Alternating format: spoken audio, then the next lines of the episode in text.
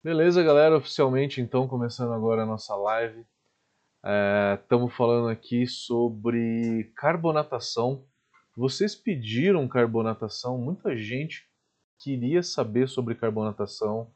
Eu estou pensando até em fazer uma série sobre carbonatação, porque um dos cursos que a gente mais vendeu aqui é de carbonatação.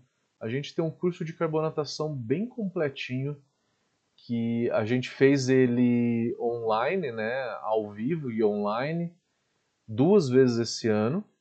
E, ele, e a gente tem ele gravado para quem quiser assistir ele, né, quem quiser fazer ele, ele está hoje sob demanda, né?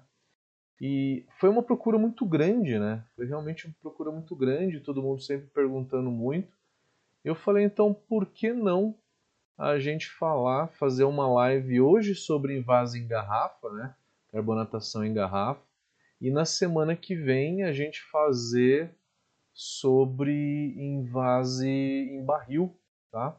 Vamos fazer essas duas e estou pensando sobre fazer uma série inteira, uma série com diversos vídeos falando de carbonatação de uma forma geral. E tem diversos assuntos, muitos aspectos. É... Vocês têm interesse? É legal a ideia? Série de carbonatação? Mais alguma outra série que vocês gostariam? Eu preciso gravar uma próxima série, né? Já saiu a de lúpula de mosturação, preciso gravar mais uma. Quero muito gravar. É, bom, hoje eu vou eu vou soltar um vídeo para vocês um vídeo que eu gravei no começo do ano. É um vídeo que eu gravei no começo do ano, quando, quando eu tirei minhas férias é, lá nas Filipinas, e aí eu acabei gravando esse vídeo. E ele é um vídeo de uma série que não sei se vocês viram, chama Perguntas Rápidas, tá? É um vídeo bem curtinho, depois do vídeo, vou passar aqui rapidinho o vídeo, só para a gente ver um pouquinho as bonitas imagens daquela praia das Filipinas, né? A praia mais importante das Filipinas, é realmente muito bonita. E como o vídeo é muito curto, depois eu volto e aí eu vou passar uma apresentação dando mais algumas ideias aí sobre, é, sobre carbonatação na garrafa, tá?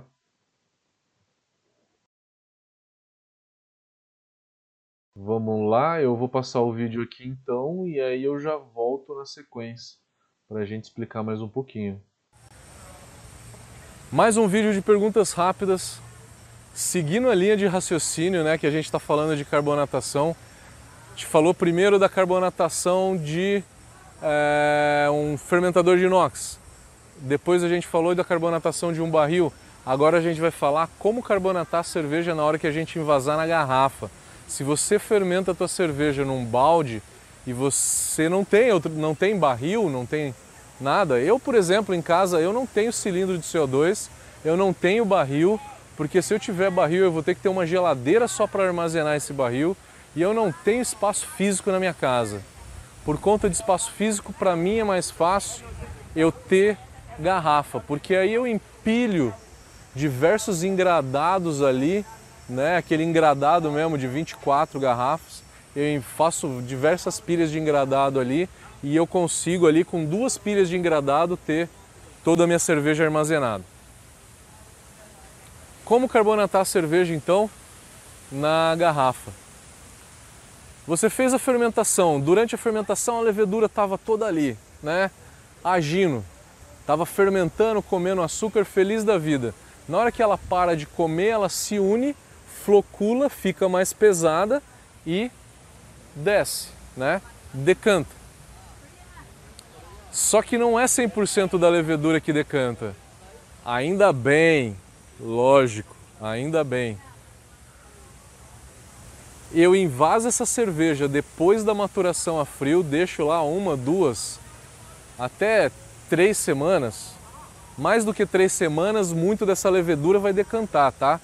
O ideal é ter duas, no máximo três semanas de maturação a zero grau, para que a levedura não decante muito, tá?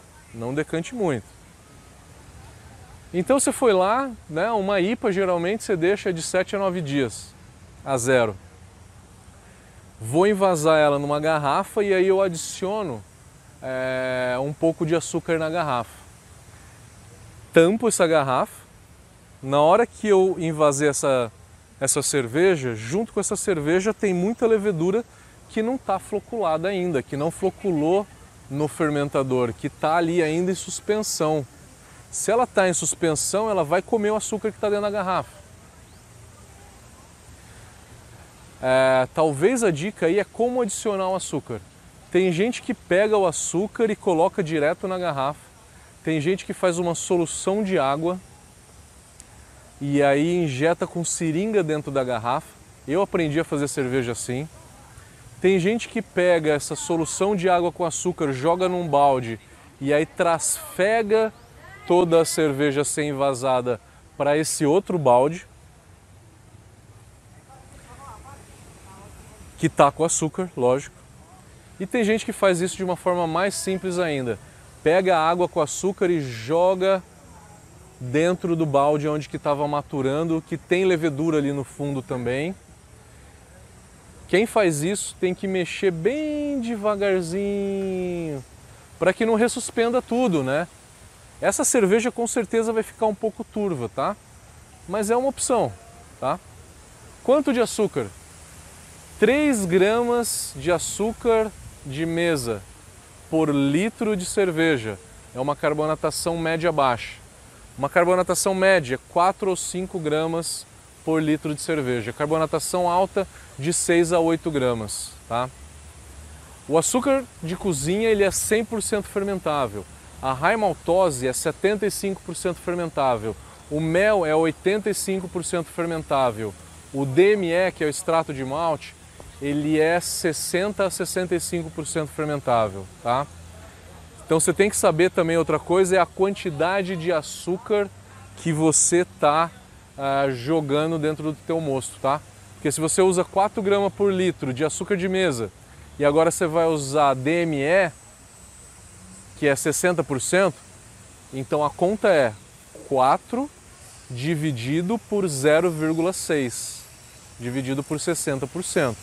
Isso vai ser 5 e alguma coisa, 6 gramas por litro de DME para ter a mesma carbonatação do que 4 gramas por litro de açúcar de mesa, tá?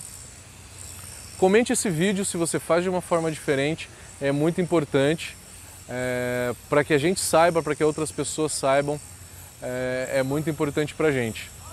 Galera, valeu e dê like no vídeo também, é muito importante para a gente. Valeu, obrigado, até a próxima.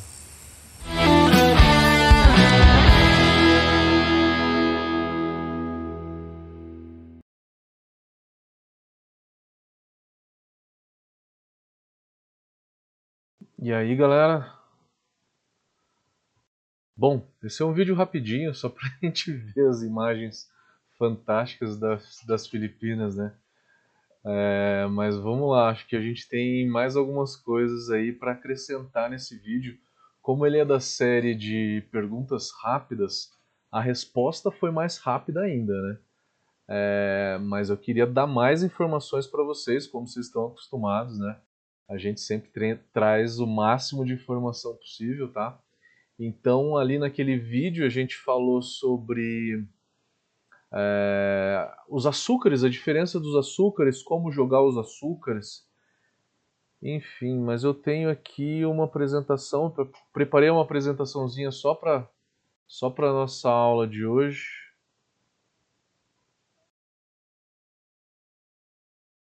Vamos lá.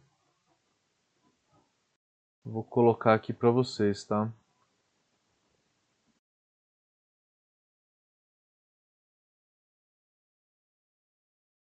Bom, tá aí.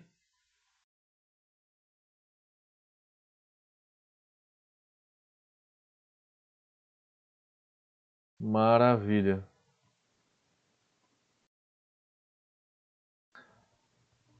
Alô? Opa só acertar uma coisinha aqui no áudio. Alô, alô, agora o Instagram tá me ouvindo, né? No Instagram eu não consigo colocar minha imagem porque é, já é uma tela muito pequena do celular e a apresentação eu realmente eu preparo ela pro é, pro YouTube, tá? Que é outro formato, então vocês estão vendo meio de lado. Se vocês quiserem assistir uma transmissão um pouquinho melhor, vão pro YouTube, que é sempre uma transmissão um pouco melhor, tá? É, então vamos lá. Primeira coisa, métodos de invase na garrafa. Métodos de invase na garrafa. Eu posso invasar na garrafa com enchedor de contrapressão. É, mas isso seria um tema para uma outra live. Eu não vou falar sobre invase em contrapressão aqui, tá? Eu vou focar mais no Prime. É mais para vocês saberem que existe isso, vocês sabem que existe, tá? É, a forma de invasar em contrapressão, tá? Mas daí eu não estou carbonatando na garrafa, né? A cerveja já vem carbonatada de uma outra forma e aí depois eu já invaso essa cerveja já carbonatada. Tá? Não tem tanta graça. o interessante aqui, é, o foco aqui, né, na verdade, desse assunto é falar de refermentação na garrafa, carbonatação dentro da garrafa, ou o que a gente chama de priming. Refermentação, carbonatação na garrafa, priming, é tudo a mesma coisa. Qual que é a lógica disso? Né? É a gente usar a levedura que já está ali na cerveja. Né? Esse é um método realmente para o caseiro. O caseiro ele vai lá e ele, é, e ele acaba é, usando né, a, a, a, própria levedura, como ele não pasteuriza a cerveja, ele acaba usando a própria levedura para fazer o invase. Então, é, ele tendo essa levedura, ele não filtra, não pasteuriza, ele vai ter a levedura para poder fazer o prime, né? É só jogar mais açúcar que essa levedura vai vai fermentar esse açúcar. Beleza, isso é o básico do básico, né? Você pode jogar açúcar direto na garrafa, tá? Tem gente que pega aqueles saquinhos de, de pacotinho de açúcar de 5 gramas e joga direto na garrafa. Cuidado para que aquilo não seja açúcar demais para o que você precisa, tá? Porque se você joga numa garrafa de 500 ml, aquele pacotinho ele tem 5 gramas. Daí você está jogando 10 gramas por litro. É uma quantidade realmente grande. É, se vo você pode jogar açúcar direto no balde. No balde fermentador, né? Eu vou lá, abro o balde e jogo o açúcar. Só que se eu fizer isso, eu tenho que mexer um pouquinho para conseguir solubilizar. Se mexer muito, vai turvar a cerveja. Eu já fiz muito de, dessa técnica. Às vezes que eu não mexi bem, não ia muito açúcar para algumas garrafas. Algumas ficavam com mais com mais carbonatação e outras com menos, porque esse açúcar ele acabou não homogeneizando tanto. Para homogeneizar melhor esse açúcar, trasfegar a cerveja para um outro balde, aonde que esse balde tem o açúcar, pode ser que você solubilize melhor. A desvantagem de fazer isso é um pouco de absorção de oxigênio no momento dessa trasfega, por mais que você use as mangueirinhas, tá? Você ainda tem essa absorção de oxigênio. Só que o priming, ele quebra oxigênio, né? Porque ele vai fazer uma segunda fermentação na garrafa. Daí, com essa quebra de oxigênio, vai acabar é, resolvendo uma boa parte desse problema, né? Por isso que é muito difícil a gente ter é, cerveja oxidada. Cerveja oxidada fazendo, fazendo prime, né? Uma forma, eu aprendi a fazer cerveja usando seringa. Acredite. E eu acabei usando é, seringa para começar a fazer a, o meu prime. É pegar uma solução né, com água e açúcar e aí vai puxando na seringa e vai jogando na garrafa. Refermentação, então também chamando de prime, né, usado açúcar tem que ser um açúcar que a levedura consiga fermentar. Não pode ser amido, tá? Amido a levedura não vai conseguir fermentar. É, pode ser qualquer tipo de açúcar. É indispensável ter levedura lá dentro. É, então não pode ser depois da filtragem, lógico. Eu vou falar um pouquinho mais tarde do caso Chimei, o que, que a Chimei faz de diferente, tá? Preciso ter levedura? Com certeza, a cerveja não pode ser filtrada, não pode ser pasteurizada. Tá, isso é óbvio, mas maturada por muito tempo também não. Uma vez foi época de final de ano, era época de final de ano que eu acabei viajando. Eu fiz a cerveja em dezembro e aí eu viajei Natal e Ano Novo. Eu fiz uma IPA usando o S05 e aí ficou 22 dias a 0 graus. Invasei a cerveja normalmente, o que, que aconteceu? Não dava priming de jeito nenhum. A levedura tinha floculado, tinha decantado a um ponto de não fazer mais priming. Pois é, foi difícil. Mas enfim, consegui, consegui depois é, abrindo cada uma das garrafas, tive que abrir as garrafas uma a uma e aí fiz uma solução de levedura e joguei em cada uma delas. Dez dias depois tinha resolvido esse problema e já tinha carbonatado a cerveja de novo. Mas demorou um tempo, demorou um tempo e, e realmente foi, foi ruim, né? Foi, foi bem frustrante. E a cerveja perdeu muito do aroma, né? Perdeu muito do aroma que ela teria normalmente um aroma bem mais intenso. É...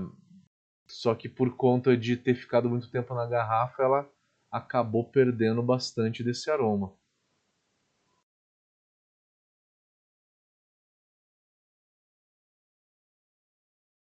Que é açúcar invertido? Esse aqui é o açúcar de mesa, tá? Sacarose. Que na hora que é, eu quebro a sacarose, sacarose é uma molécula de glicose mais frutose. A levedura digere qualquer uma, digere a sacarose, digere a glicose digere a frutose. Só não digere a lactose. A sacarose, a levedura coloca ela inteira para dentro da célula e aí depois ela tem que gastar energia para quebrar a ligação entre a glicose e a frutose para depois digerir a glicose e a frutose separadamente. Esse tempo e energia é, acaba cansando um pouco mais a levedura né, para fazer isso e ela realmente vai tomar mais tempo. Então a diferença entre o açúcar de mesa e o açúcar invertido é o tempo. É o tempo que vai quebrar e vai é, e vai gerar é, CO2 na cerveja. A gente vê aqui os tipos de açúcar que a gente tem, tá? Açúcar cristal, invertido, refinado. Isso daqui foi um experimento feito pelo CETAM, que é o laboratório da Doctorist em Vitória, tá? Eles que fizeram todos esses dados, são deles, tá? A gente tem aí o açúcar invertido, você pode ver que aqui é a pressão medida, né? A pressão medida da, da garrafa. E a pressão ela aumenta mais rápido no açúcar invertido. Mas chegando lá para o final, a carbonatação ela vai ser a mesma. Tem uma pequena variaçãozinha aqui em tudo, tá? Mas dá para se considerar como sendo a mesma carbonatação, tá? Não se considera que é diferente não. É só o tempo, o tempo que acaba que acaba mudando, tá? Açúcar de mesa, se eu for usar um açúcar de mesa para fazer o prime, se eu quiser uma carbonatação média, que é o que se está acostumado, né? É, na hora que você compra uma cerveja de uma micro cervejaria hoje no Brasil, a maioria tá com uma carbonatação média, com esse nível aqui de 4 gramas por litro, 4 ou 5, tá? 4 ou 5 gramas por litro de açúcar de mesa. É, é, geralmente isso que se encontra, tá? É uma carbonatação boa para lagers, né, IPAs em geral. É, uma carbonatação para escola inglesa seria 2,5 a 3 gramas por litro de açúcar de mesa. E para cervejas belgas, de 6 até 8. cerveja de trigo também, que tem uma alta carbonatação. Não passa muito de 7 ou 8 não, porque isso vai dar uma carbonatação excessiva.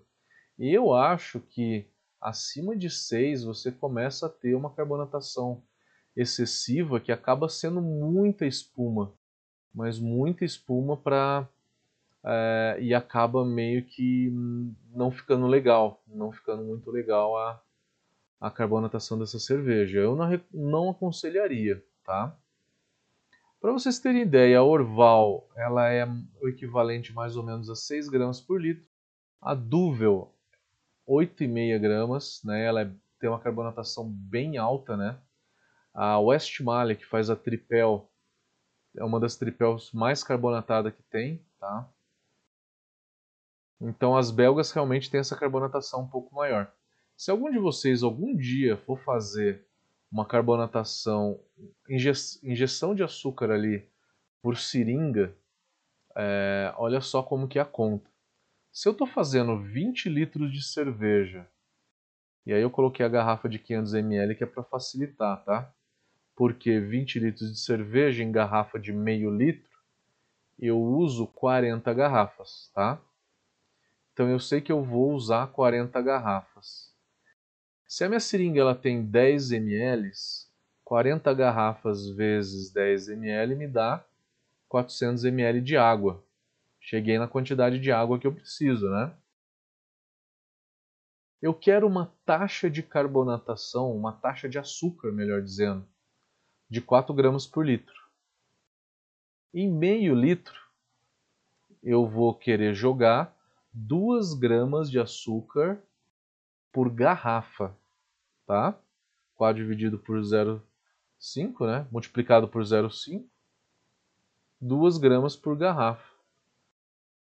Em 80 garrafas, né, 40 vezes 2, eu preciso de 80 gramas de açúcar. Eu pego e faço uma solução de 400 ml de água com 80 gramas de açúcar, esquento um pouquinho para solubilizar melhor dar uma esterilizada, e aí eu vou jogando cada seringa de 10 ml dentro da minha, uh, das minhas garrafas, das 40 garrafas que eu tenho. Tá? Essa é uma forma de fazer a conta quem for fazer.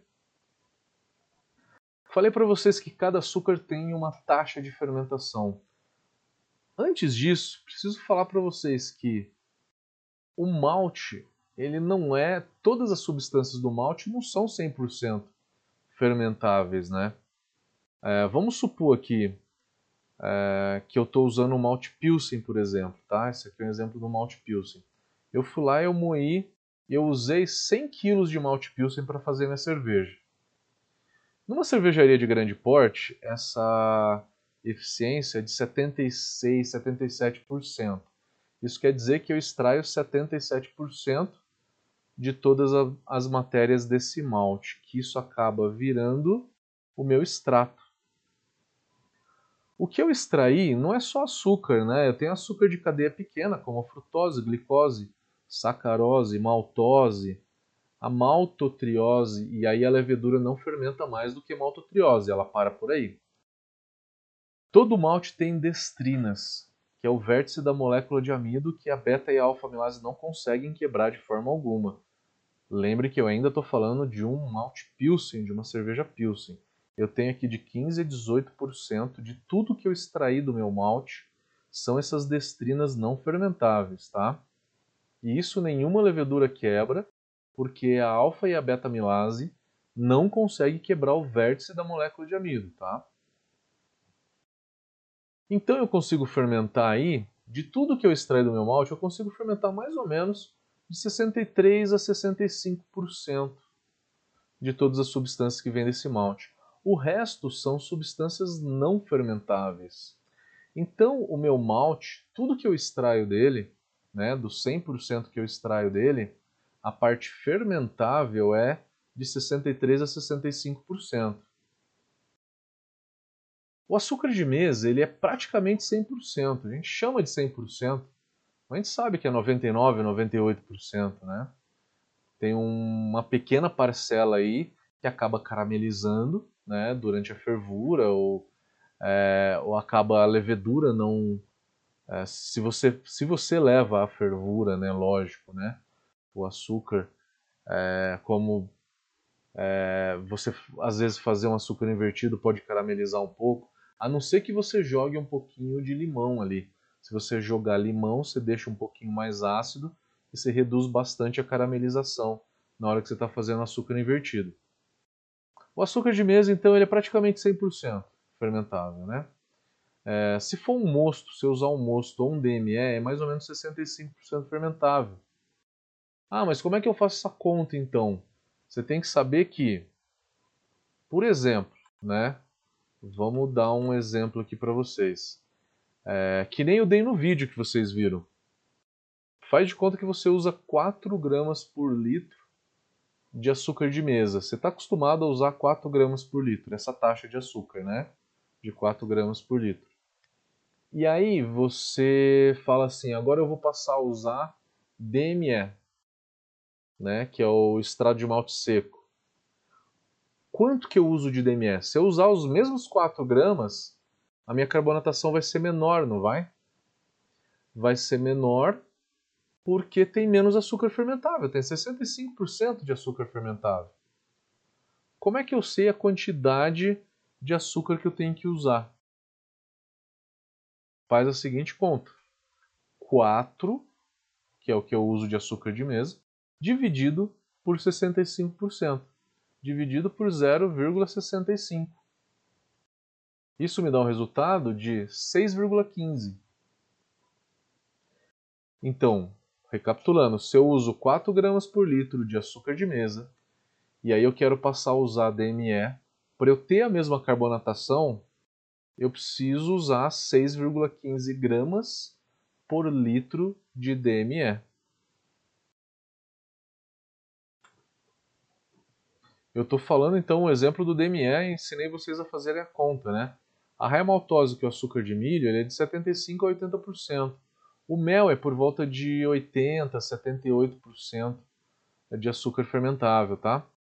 É, a rapadura depende do quanto que ela é fervida. As que são mais caramelizadas é 70%. Quanto mais caramelizada, mais escura, menos açúcar fermentável. Aquelas que são mais levinhas é por volta de 90%, tá?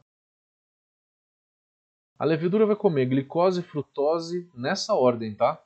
Porque é mais fácil ela comer os monossacarídeos. E ela tem preferência pela glicose e frutose depois de comer todos os monossacarídeos, ela vai para os disacarídeos. A sucrose ou sacarose, né, que é o açúcar de mesa, e a maltose, que é 43% dos açúcares que, que o meu mosto tem, é a maior quantidade de açúcares que tem. Aí depois de comer os disacarídeos, a levedura vai começar a comer a maltotriose. Só que a maltotriose dá muito trabalho para ela comer porque são três moléculas de açúcar, né? E ela tem que quebrar a ligação dessas moléculas para depois começar a comer as três moléculas de glicose. A levedura ela não consome toda a maltotriose. Ela consome uma parte delas. Algumas leveduras comem pouco, médio ou muita maltotriose. É o que vai então distinguir as leveduras mais atenuantes das menos atenuantes, né? As que comem mais açúcar das que comem menos. Vamos ter uma ideia então a respeito disso? Olha só. Aqui diz a quantidade de maltotriose em gramas por litro depois da fermentação. Se eu usar a WB06, a quantidade de maltotriose depois da fermentação dela é zero. Isso quer dizer que a WB06 consome toda a maltotriose, toda a maltotriose. Mas aí eu tenho S33, T58, S04 que comem pouca maltotriose, ó. Sobrou bastante maltotriose depois da fermentação. Tem uma levedura que come mais ou menos como o S05, sobra um pouquinho só. Né? As leveduras lager sobra pouco também. E a K97 também vai sobrar um pouco.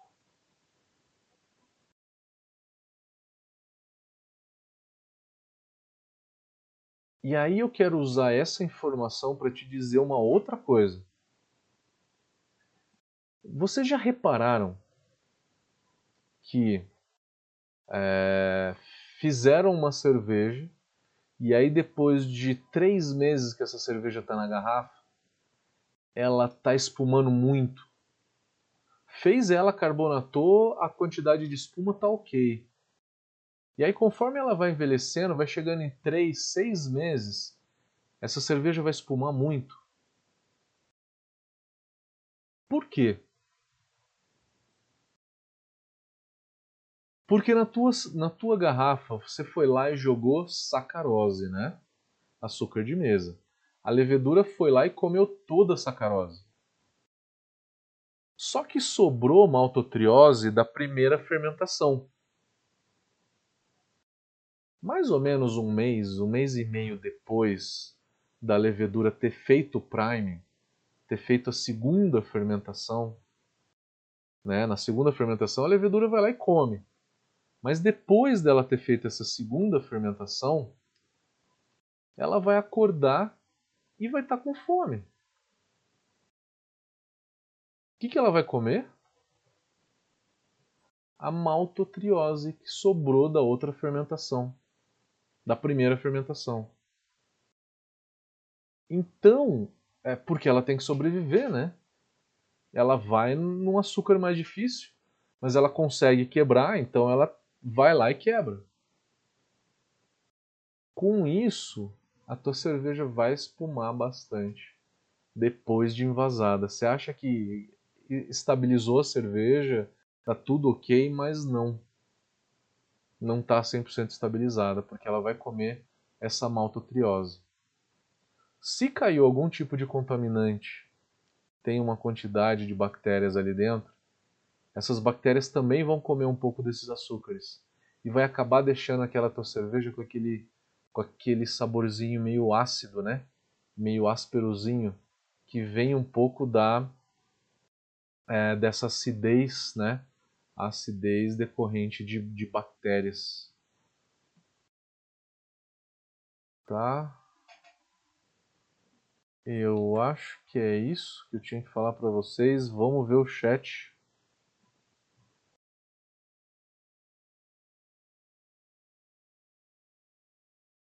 Boa noite a todo mundo. Fábio Assis, Vitor Hipólito, Guilherme Vargas, Fábio Andrade, Aguinaldo Ferreira, Custódio Gomes, William Franças, Rodrigo Oliveira, Guilherme Vargas, Fábio Assis, Reinaldo Bessa, Célio Hugo, David Paudini, João Carlos Maximiano, é, Thiago Santos.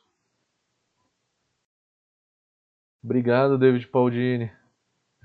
Estou recebendo minha placa de comendador esse mês ainda. Obrigado, obrigado. Valeu, valeu. Célio Hugo está falando que o medidor de CO2 dissolvido dele está pronto e colocará no mercado em breve. Ô Célio, se algum dia você quiser fazer alguma live falando do, do medidor de carbonatação, cara, de CO2 dissolvido, fica o convite, cara.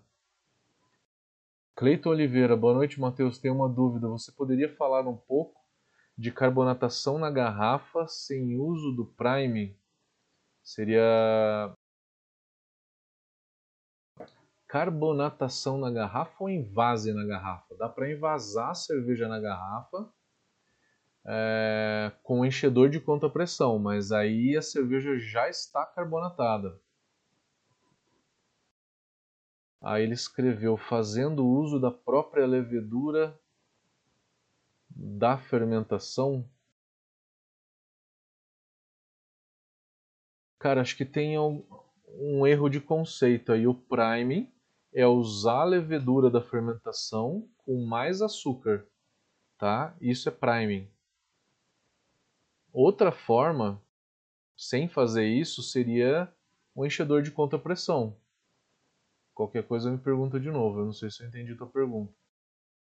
Ricardo Suzuki, para o priming, que se faz a transferência para outro balde, não tenho muito risco de oxidação, tem um certo risco de oxidação sim. Você tem que fazer com o maior cuidado possível, sem absorver muito oxigênio, tá? É, tenta colocar uma mangueira no fundo do outro balde, e, mas mesmo assim a gente sabe que absorve oxigênio. É que na cerveja caseira a gente consome ela muito rápido, né? Então a chance de oxidar é realmente muito pequena, tá? Em condições normais. Mas tem um potencial de oxidação maior? Tem sim.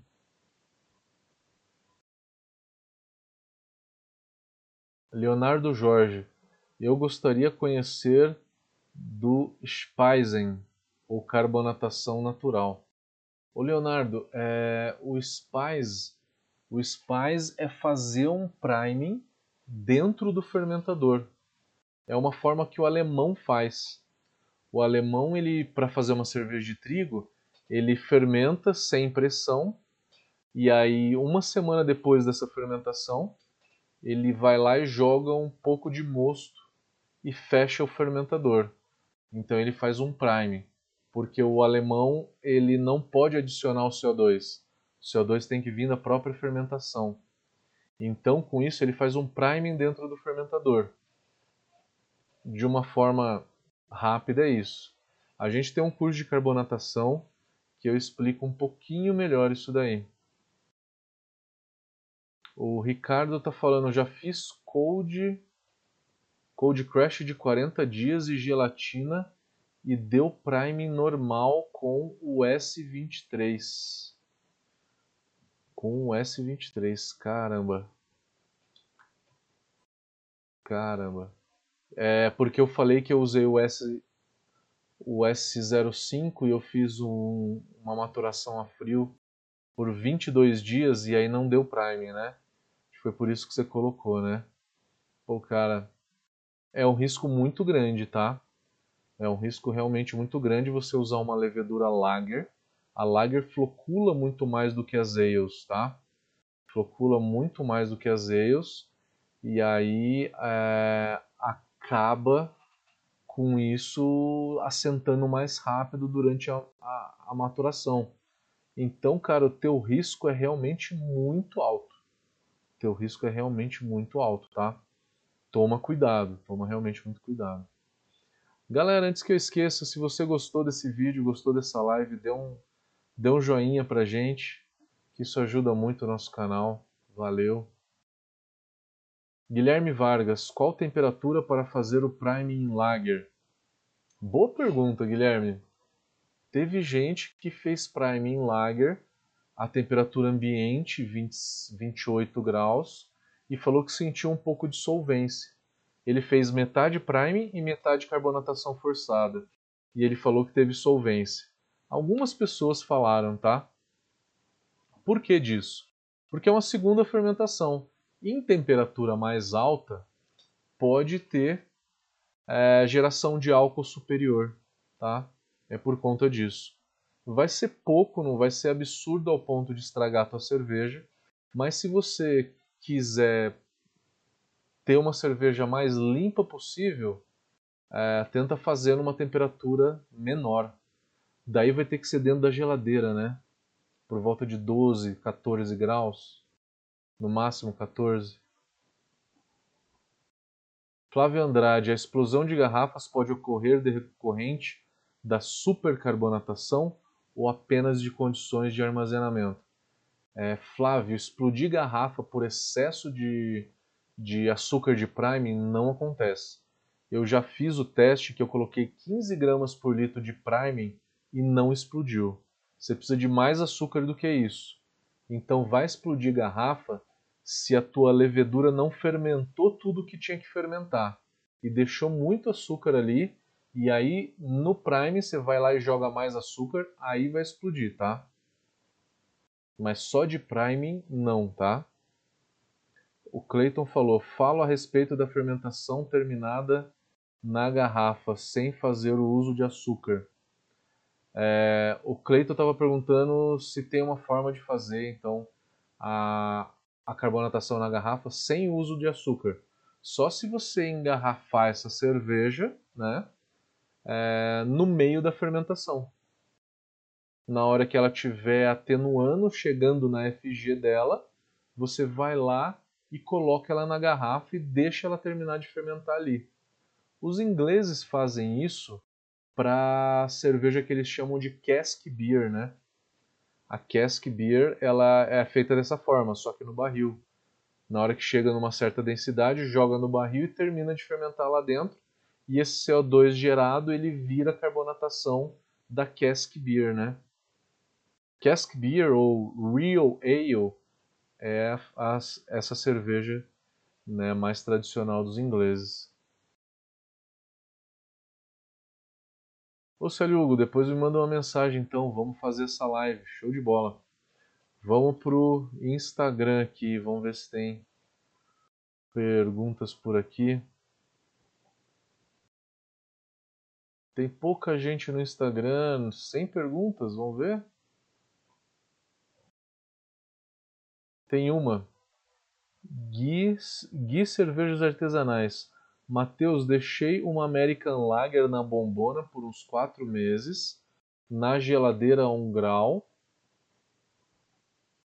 mais ou menos, então fiz o priming.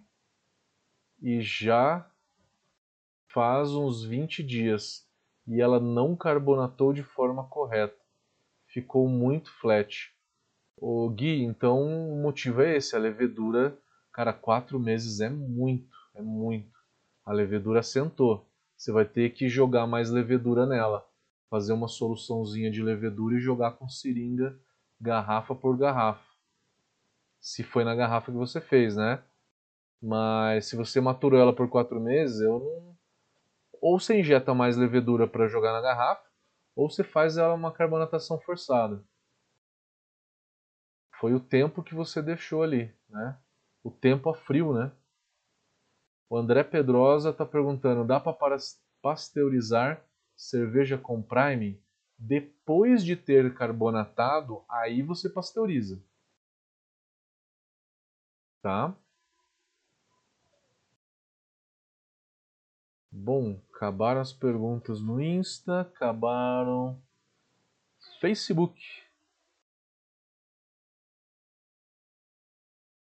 Humberto Quidão, como é que tá? Sempre aí, Luiz Alberto também.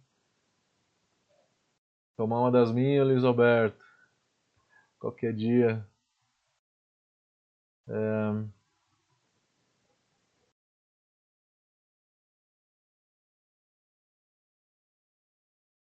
Mariá, da, da Cabocla Cervejaria. Leonardo Costa. O Leonardo falou que está sofrendo com carbonatação. O que está acontecendo, Leonardo?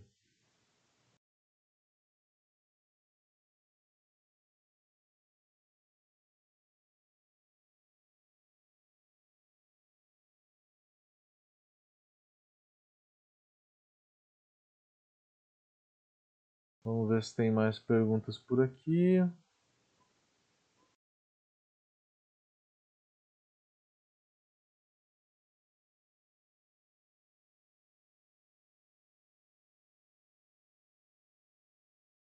No YouTube tem mais perguntas. O Flávio Andrade, existe impacto sensorial relevante no uso do priming? É, boa pergunta, Flávio. É, na hora que você faz o priming, você está fazendo uma nova fermentação. Aumenta a graduação alcoólica entre 0,3% e 0,5% é, você tem uma nova fermentação e aí dependendo da temperatura é, você pode ter geração de álcool superior se fizer isso numa temperatura muito alta. É, se é uma levedura frutada, vai gerar um frutado ainda mais intenso, fenólico mais intenso, vai dar mais sabor, mais aroma na tua cerveja, seja ele de ésteres, seja ele de fenol, seja ele de álcool superior, tá? Então você tem que analisar levedura, temperatura né, e quantidade de açúcar que você está jogando.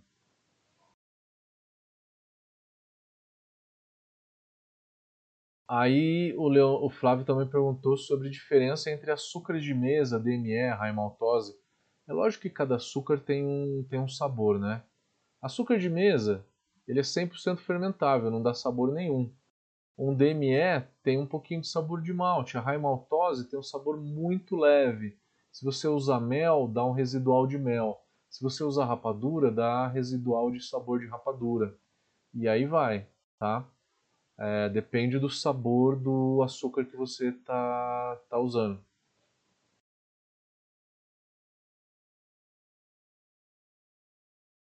O Ricardo fez uma pergunta, deixa eu ver se eu entendi. Existe estudo para usar restante de fermentação para carbonatar em garrafa? Tipo, quantos platos deixar. Ah, na hora de é, interromper o final da fermentação e mandar para a garrafa, quanto que tem que estar tá a densidade?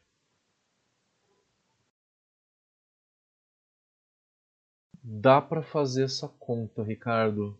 Eu precisaria começar a escrever aqui para fazer essa conta com você. É, acompanha comigo um raciocínio. Não sei se, se vai ficar claro dessa forma, tá? Um grau plato é uma grama de malte para cada 100 gramas de mosto. A gente sabe que o malte, essa uma grama de malte, ela não é 100% fermentável. Ela é 65% fermentável, tá? Então, com isso, você transformou densidade em quantidade de açúcar fermentável.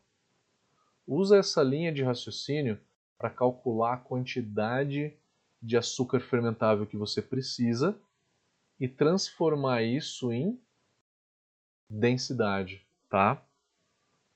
Espero que eu tenha conseguido ajudar. É que eu preciso de uma lousa ou de alguma coisa para escrever. Mas a linha de raciocínio é essa, tá?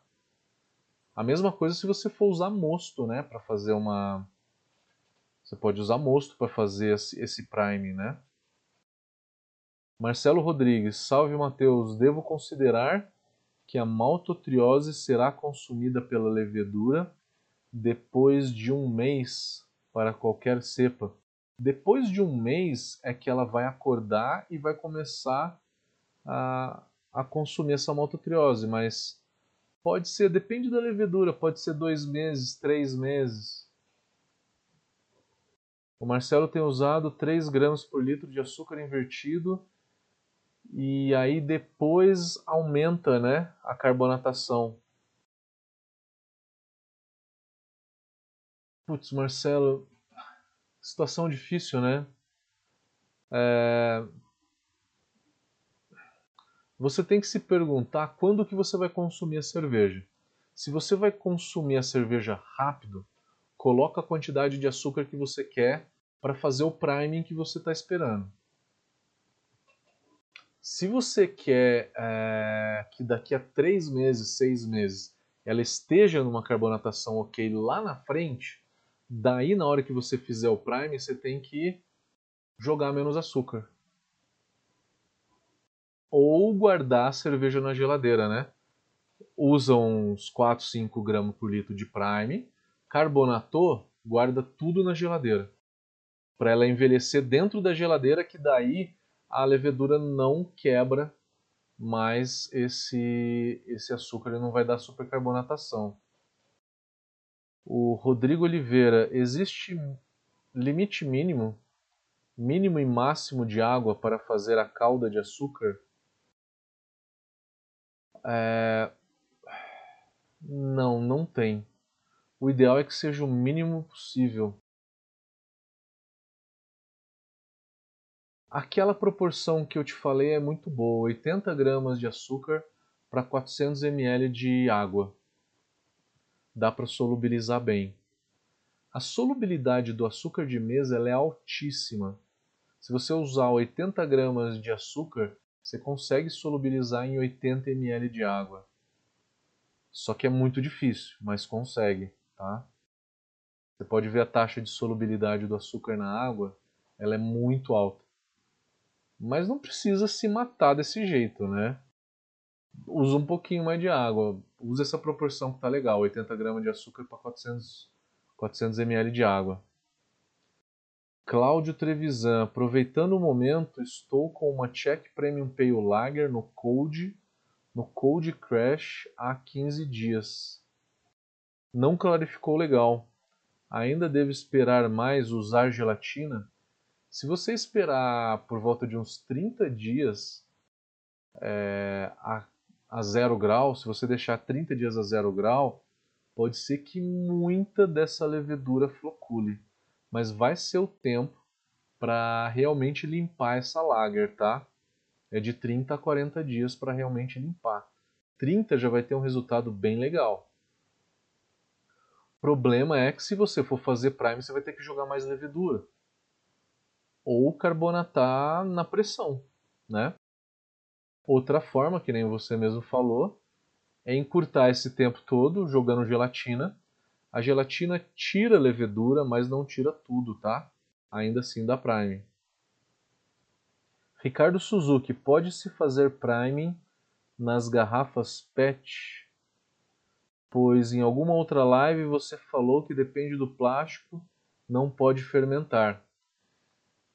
Ricardo, é, o que, que acontece na hora que você tem a fermentação acontecendo em garrafa PET, tá?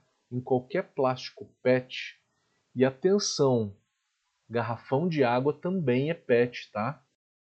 Eu estava dando aula no curso de tecnologia cervejeira em Campinas e aí surgiu uma discussão dessa com um aluno e aí ele falou assim: "Pô, mas garrafão de plástico todo mundo faz.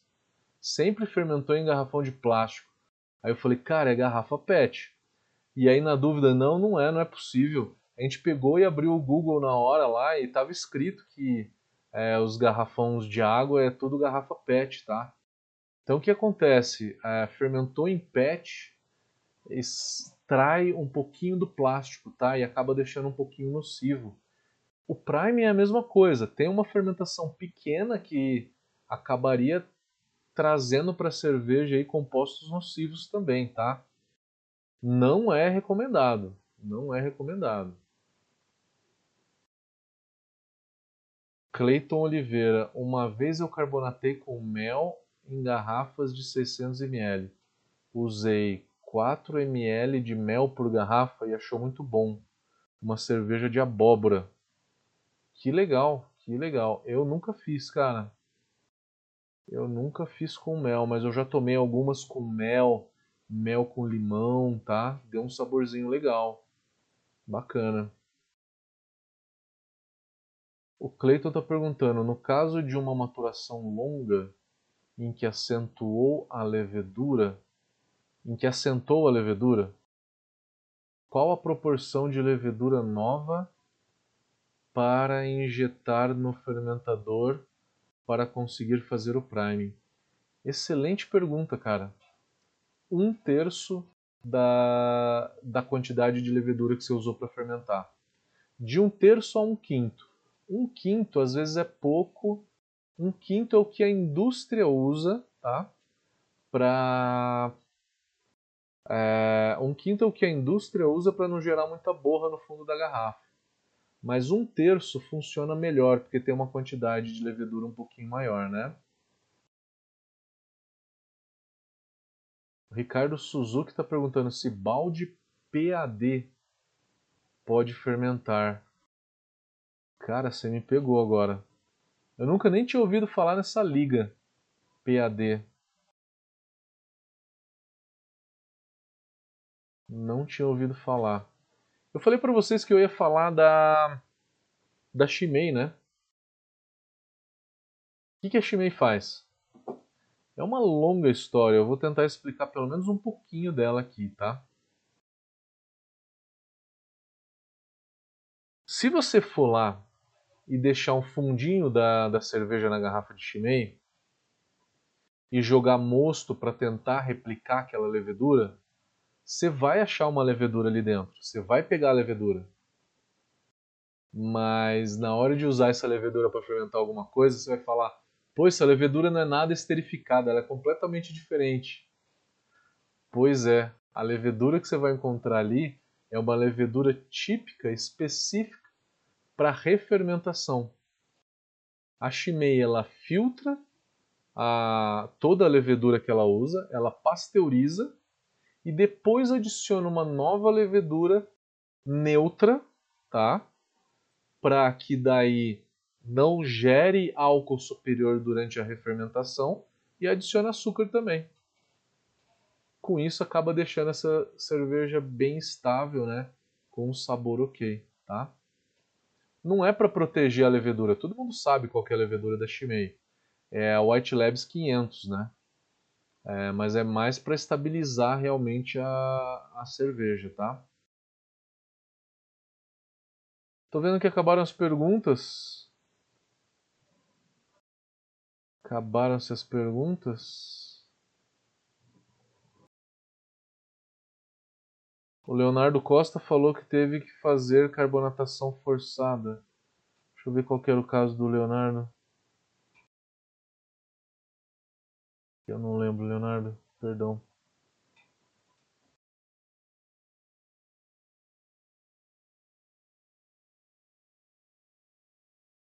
Você não falou, na verdade, né, Leonardo, o que, que aconteceu de errado. Deve ter assentado durante a maturação, né? E aí você teve que fazer de novo, né?